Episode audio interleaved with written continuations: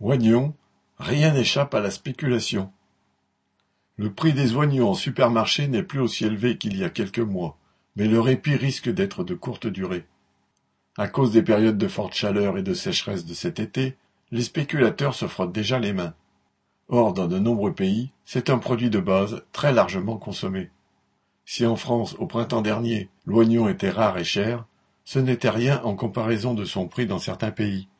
En Algérie, son prix a été multiplié par quatre ou cinq. En Turquie, il a explosé et est devenu un symbole de l'inflation galopante. En Indonésie, il coûtait plus cher au kilo que le poulet ou le porc, au point que, sur Internet, certains tournaient les choses en dérision en se photographiant avec des oignons en pendentif comme s'il s'agissait de pierres précieuses.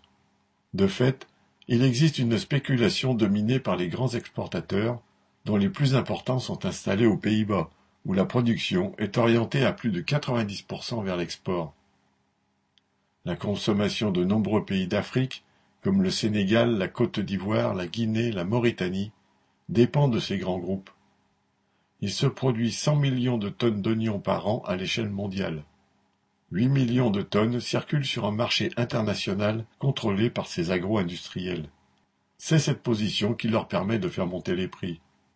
L'an dernier, l'ensemble des exportations d'oignons des Pays-Bas a franchi pour la première fois la barre du demi-milliard d'euros de chiffre d'affaires.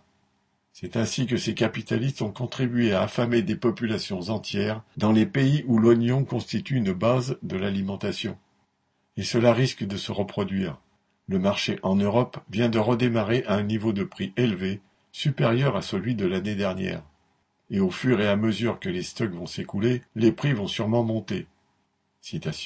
L'avantage d'une année où on finit haut, c'est qu'on peut commencer haut. Vient de déclarer dans une interview le PDG de Mulder Oignon, un des principaux groupes. Et il ajoute Je suis optimiste et je vois dans le monde entier de belles opportunités. Les moyens ultramodernes de l'agriculture hollandaise, de la récolte au stockage et à l'expédition, pourraient être un outil fantastique pour faire face aux pénuries dans certains pays, pour compenser les mauvaises récoltes dues aux catastrophes climatiques.